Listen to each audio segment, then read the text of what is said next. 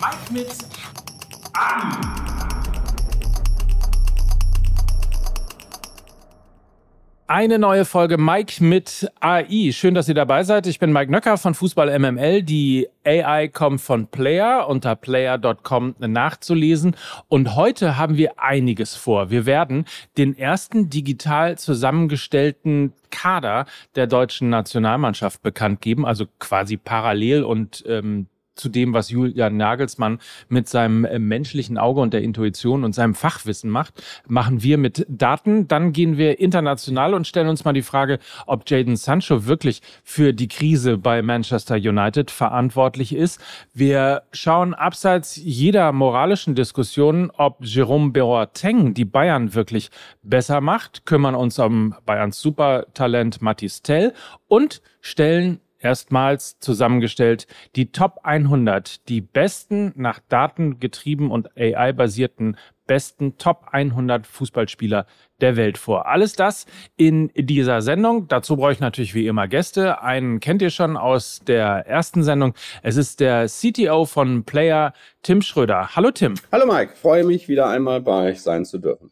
Ja, wir müssen natürlich reden, ähm, denn die wichtigste Info ja vorab, der Player Score ist überarbeitet worden. Es gibt also eine neue Version, kann man so sagen. Ähm, was habt ihr verändert, Tim? Ähm, wie habt ihr das Ganze optimiert? Warum habt ihr das verändert? Erzähl ein bisschen. Wir haben ihn besser gemacht, noch besser, auch wenn man annehmen sollte, das ginge gar nicht. Aber wir haben uns überlegt, dass diese ganzen Daten, die wir über die Spieler haben, die wir nennen es Metriken, ähm, die wir bisher für viele Spieler gleich bewertet haben, dass das ja viel sinnvoller ist, wenn wir gucken, was machen die Spieler auf dem Spielfeld. Jemand, der in der Mitte in der Abwehr äh, Kopfbälle abwehren muss, der muss ja kopfballstark sein und so ein Flügelflitzer, der muss nicht unbedingt kopfballstark sein. Und wir gewichten diese Parameter jetzt automatisch von der KI optimiert, je nachdem, wo auf dem Feld die Spieler eingesetzt werden, damit wir die Positionsprofile der Spieler noch genauer erfassen können. Und trotzdem kann man, kann man ja schon mal sagen, kommen immer noch Daten raus, wo man als Fan immer noch sagen würde, gibt's doch gar nicht. Also wir haben ja auch nachher ein paar Beispiele, aber ich nehme an, das ist auch etwas, was du ganz oft auch so siehst, wo du quasi das menschliche Auge und das Computerauge, wenn man es mal so äh, sehen will, irgendwie Dinge sehen, die dann unterschiedlich sind. Ich sehe es immer noch, aber ich sehe es ehrlich gesagt weniger als mit dem vorherigen Score. Und ähm, wenn wir uns die, die Liste der besten Spieler gleich mal ansehen, da sind die großen internationalen Stars immer noch ganz oben. Das spricht schon mal nicht gegen den neuen Score.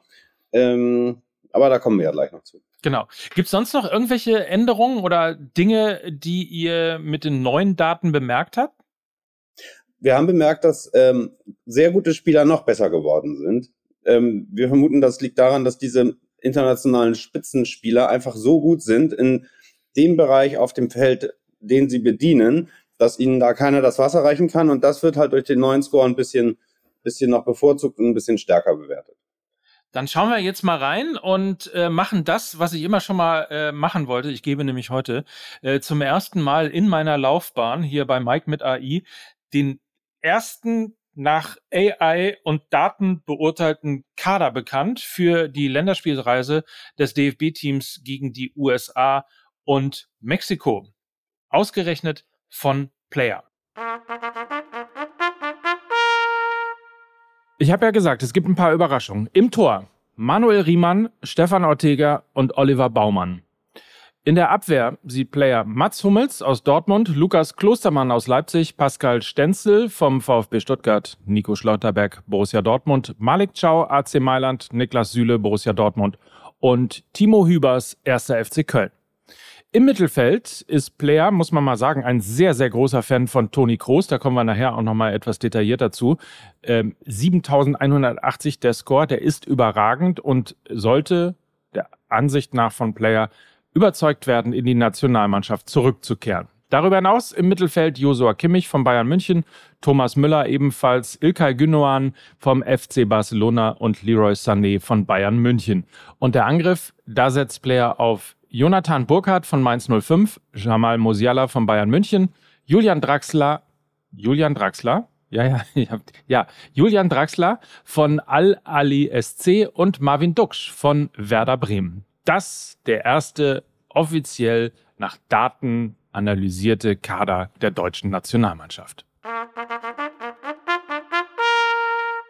So, und jetzt, ich meine, jetzt sind wir bei dem Ding, da kommen Sachen raus, die man nicht für möglich hält. Julian Draxler. Tim. How on earth? Wie kommt der da rein? Was macht der da? Ehrlich gesagt, er hat letzte Saison Champions League gespielt. So schlecht ist der nicht, sagen wir. Und ähm, sein Score ist halt relativ hoch gewesen in Lissabon die letzte Saison. Ähm, besser noch als im Jahr davor in Paris. Und wir denken, dass es vielleicht damit zu tun hat, dass er in Lissabon offensiver eingesetzt wurde als in Paris. In Paris war er eher so im Abschnitt offensives Mittelfeld unterwegs und in Lissabon wurde er eher noch als Stürmer eingesetzt. Er hatte halt Verletzungspech, deshalb hatte er nicht so viele Einsatzminuten. Ne? Äh, was ein wichtiger Punkt ist. Ich meine, wenig Spielzeit äh, in Paris, Verletzung und so weiter und so fort. Wird das eigentlich von der AI berücksichtigt? Also nehmen wir mal an, ein Spieler spielt 90 Minuten Weltklasse und ein anderer Spieler spielt 900 Minuten konstant am Stück, aber nicht ganz Weltklasse, dann müsste doch eigentlich der konstantere Spieler auch höher bewertet werden, oder? Das ist auch so. Wir korrigieren das, wenn wir sehen, Spieler haben wenige Einsatzminuten, aus welchen Gründen auch immer. Und es kann ja sein, dass sie nur gegen schwache Gegner eingesetzt werden, dann wäre der Score ja nochmal besser. Das müssen wir natürlich rauskorrigieren automatisch. Und das haben wir auch bei Julian Draxler gemacht und trotzdem hat er so einen guten Score, was uns dann schon sagt, so schlecht ist der offenbar nicht. Äh, kontraintuitiv, also die AI macht ganz oft das, was man nicht erwartet. Ähm, wenn wir davon reden, dass wir wahnsinnig viele Bundestrainer in diesem Land haben, gibt es wahnsinnig viele, die immer sagen, man braucht einen klassischen Zielspieler. Wenn ich mir aber diesen Kader angucke, dann äh, steht da gar keiner drin bin mir nicht sicher, ob diese Theorie des klassischen Zielspielers so noch Bestand hat, wenn man sich moderne Mannschaften anschaut. Schau dir zum Beispiel die Spielposition des Poachers an, also desjenigen, der da vorne äh, vom Tor rumsteht und wartet, dass die Flanken kommen, die stirbt aus im modernen Fußball. Das gab es vor fünf Jahren nochmal. Ähm, die gibt's heute nicht mehr. Und ähm, ich glaube, der Fußball ist einfach moderner geworden, deshalb sterben auch diese Spieler so ein bisschen aus. Es gibt ein paar, die noch übrig sind, aber nicht viele. Und deswegen äh, führt die AI diese Diskussion, die wir gerade hatten, um Glatzel, um Behrens und so weiter, die werden das gar nicht geführt. Glatzel sehen wir unabhängig davon, auf welcher Position er jetzt eingesetzt wird, einfach qualitativ nicht so, dass wir sagen, er ist einer der besten deutschen Stürmer und sollte unbedingt in den Kader der Nationalmannschaft. Da haben wir ja eben ein paar andere vorgeschlagen, wo wir sagen, da ist die Torausbeute vermutlich höher. So, dann schalten wir einfach mal zu der Frau, die mir äh, seit Tagen, seit Wochen, seit Jahren jeden Morgen Fußball erklärt. Ähm, mal gucken, wie sie darauf so reagiert, was dieses Line-up angeht. Äh, erstmal hallo Lena Kassel. Hallo Mike Nöcker, schön hier zu sein. Ja, schön, dass du vorbeigeschaut hast. Und ähm, ich weiß gar nicht, wie du reagiert hast, als du diesen allerersten mit AI zusammengestellten Kader für Julian Nagelsmann äh, gelesen hast. Kannst du es irgendwie zusammenfassen? Wie, wie hast du reagiert?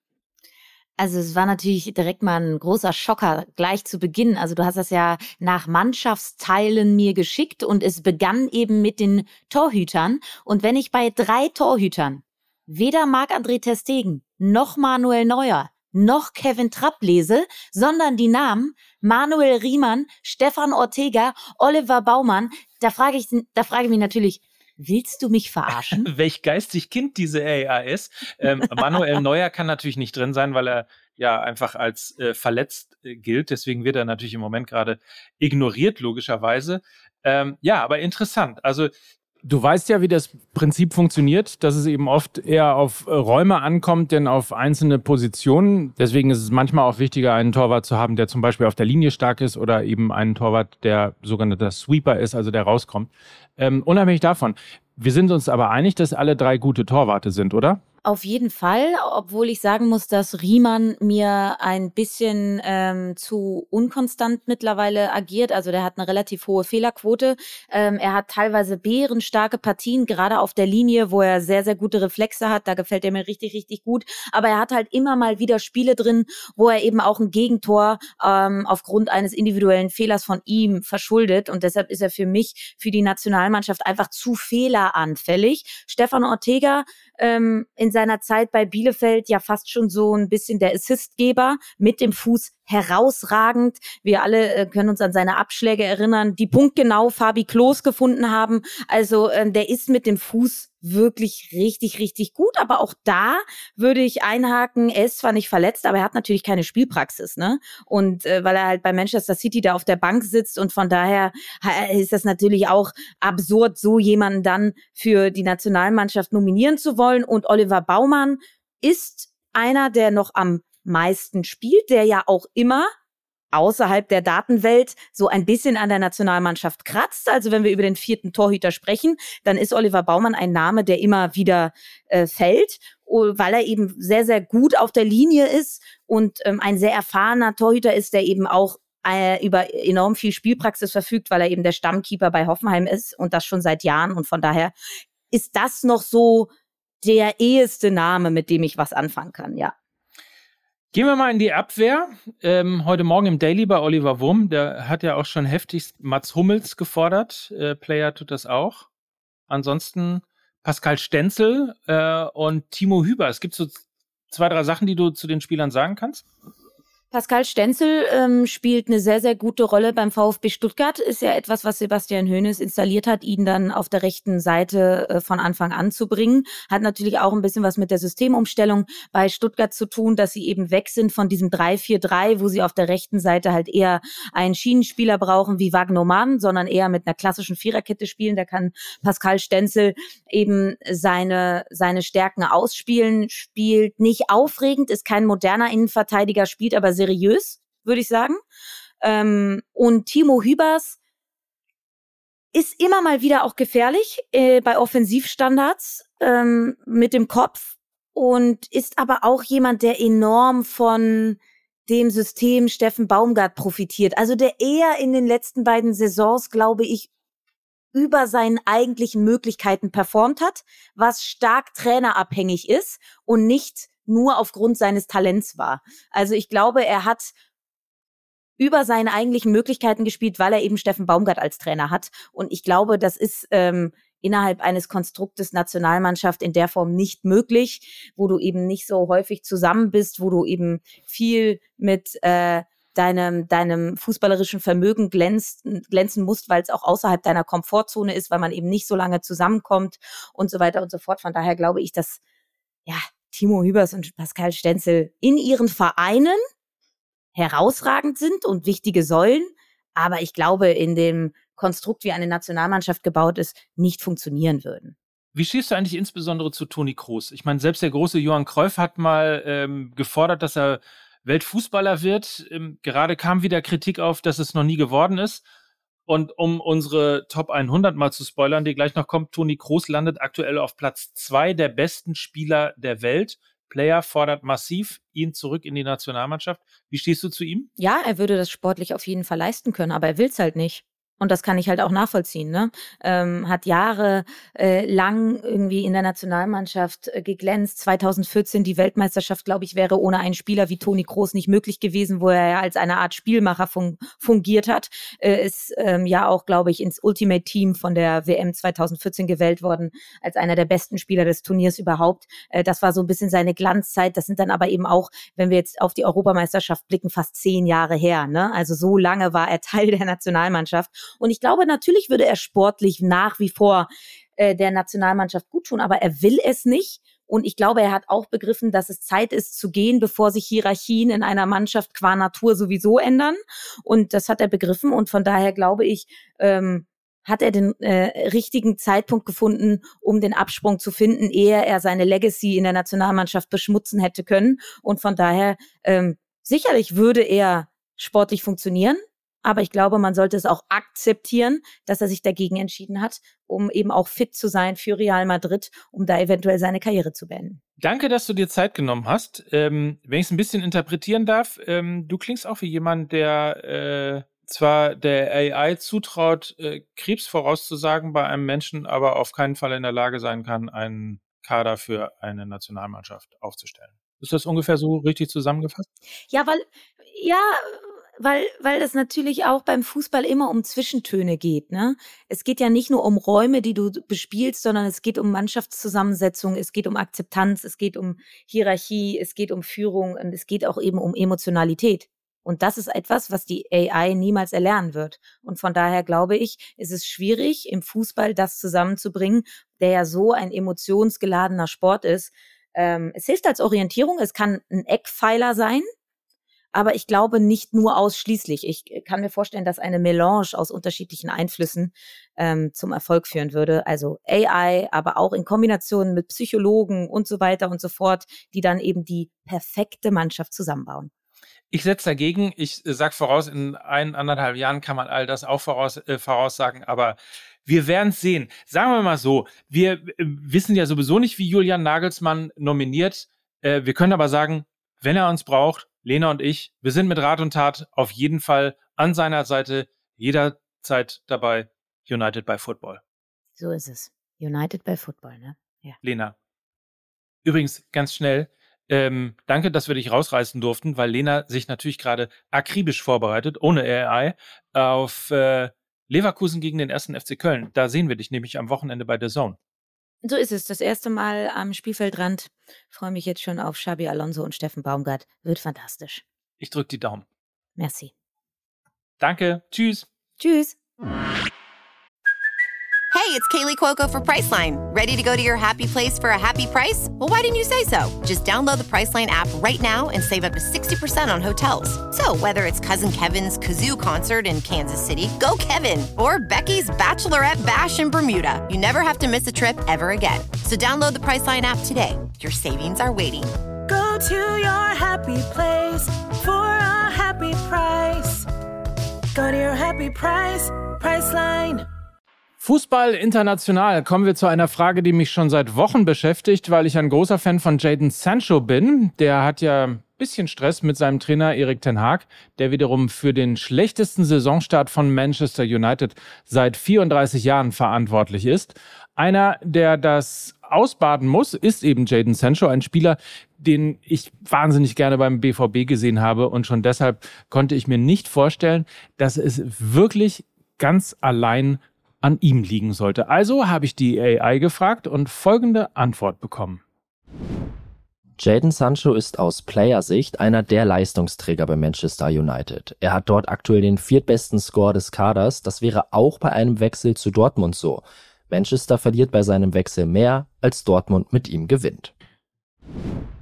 Dass ich gleich nach einer Rückkehr nach Dortmund gefragt habe, ist doch Ehrensache, oder? Übrigens, äh, die Tordifferenz äh, noch ganz kurz, minus 2,33, wenn Sancho Manchester verlässt, Borussia Dortmund plus 1,75, wenn er dorthin wechselt.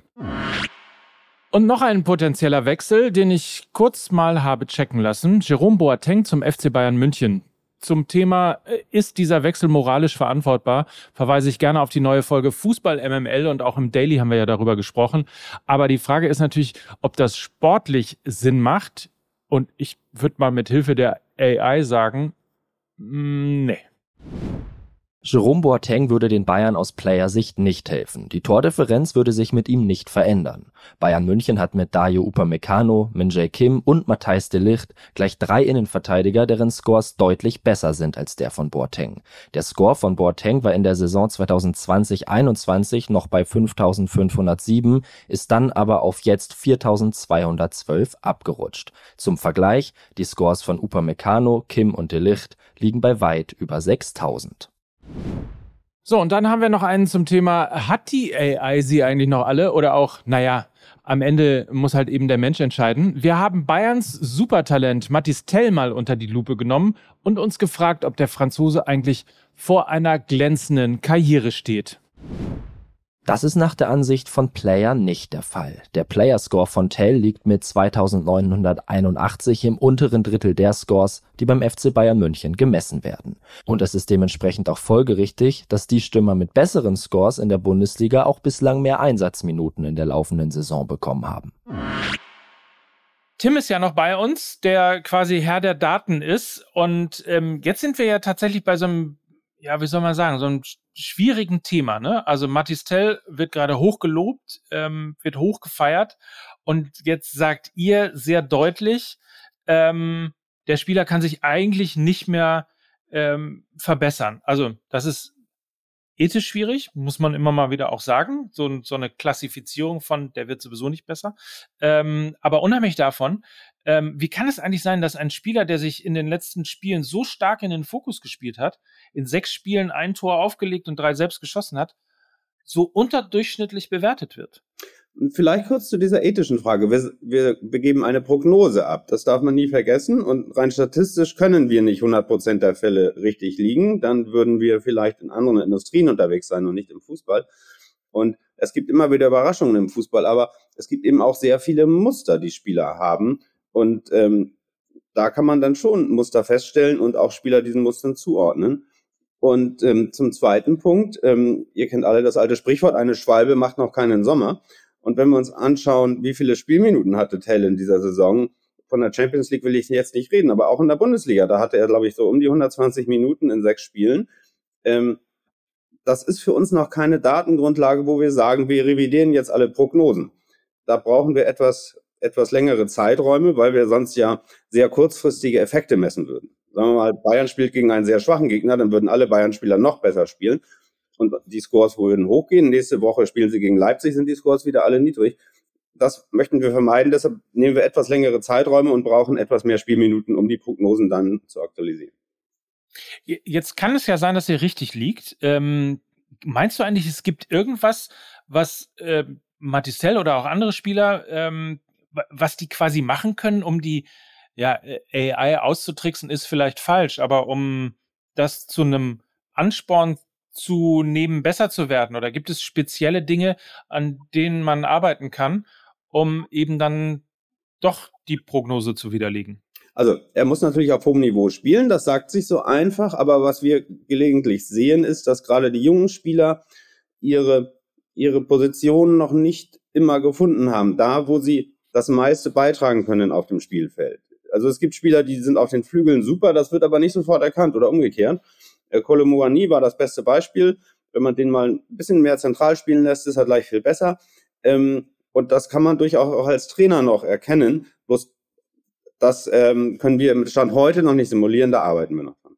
Dann kommen wir jetzt mal zu einem Part, der neu ist der von dir entwickelt worden ist, nämlich die datenbasierte Top 100 der besten Spieler der Welt. Ähm, das ist quasi eine Weltpremiere. Wir veröffentlichen sie hier zum ersten Mal. Und Tim hat sie äh, entwickelt. Ganz kurz, ähm, was sind die Kriterien, nach denen du das entwickelt hast? Und ähm, was fällt dir besonders auf? Also erstmal nicht ich persönlich, sondern unser Team natürlich. Das ist schon eine Gemeinschaftsarbeit, weil das auch so komplex ist, dass selbst ich das nicht alleine hinkriege wir haben eben diesen neuen Score zugrunde gelegt, wo wir sagen, jemand, der zum Beispiel auf dem Flügel Angreifer ist, der muss halt einfach total schnell sein, damit das Sinn macht. Jemand, der zentral vorne spielt, der muss vielleicht ein bisschen Kopfballstärker sein als jemand, ähm, der auf dem Flügel spielt. Und da gibt es sehr viele dieser Muster, die wir übereinander legen und dann die Qualität eines Spielers noch besser einschätzen können.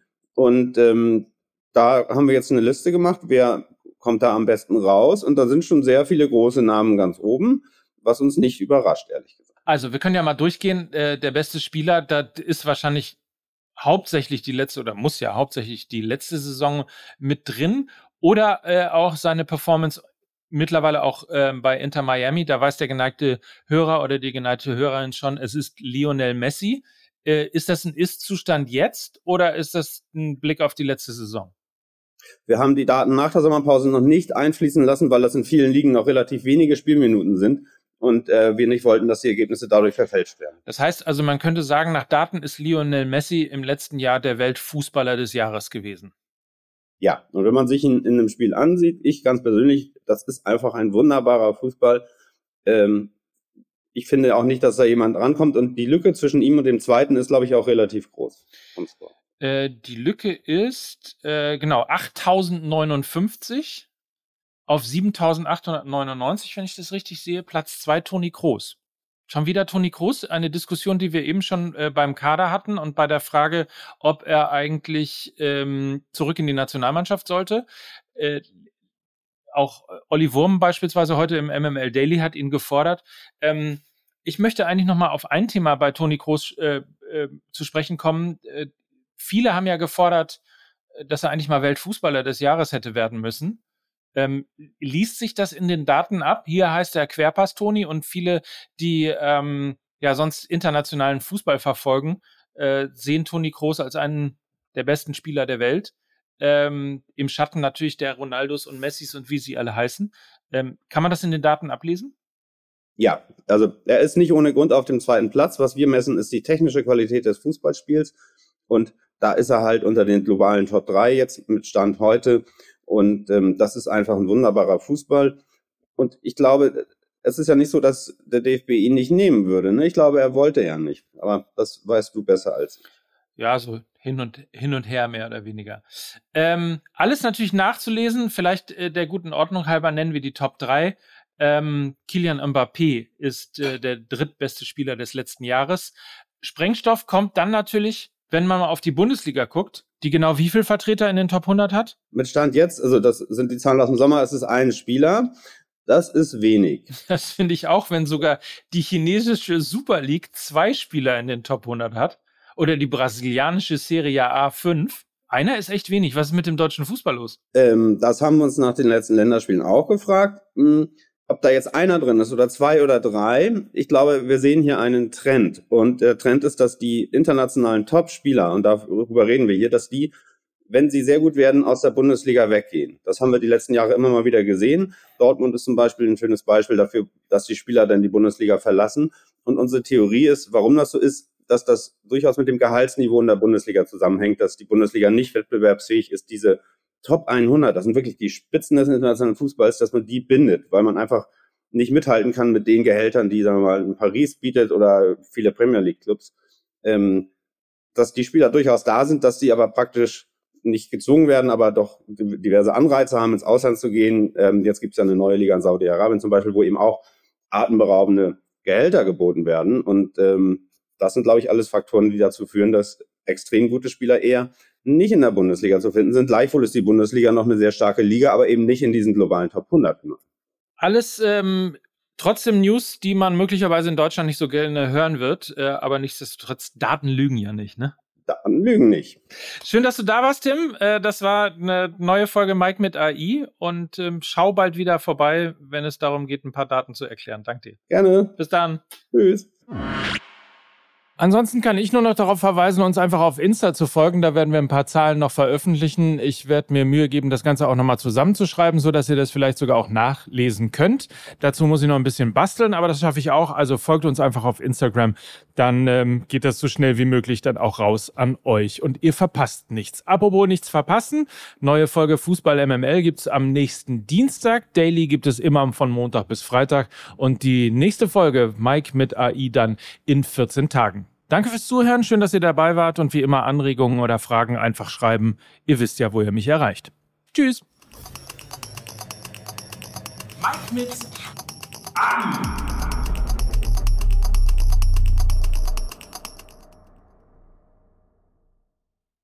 Dieser Podcast wird produziert von Podstars bei OMR.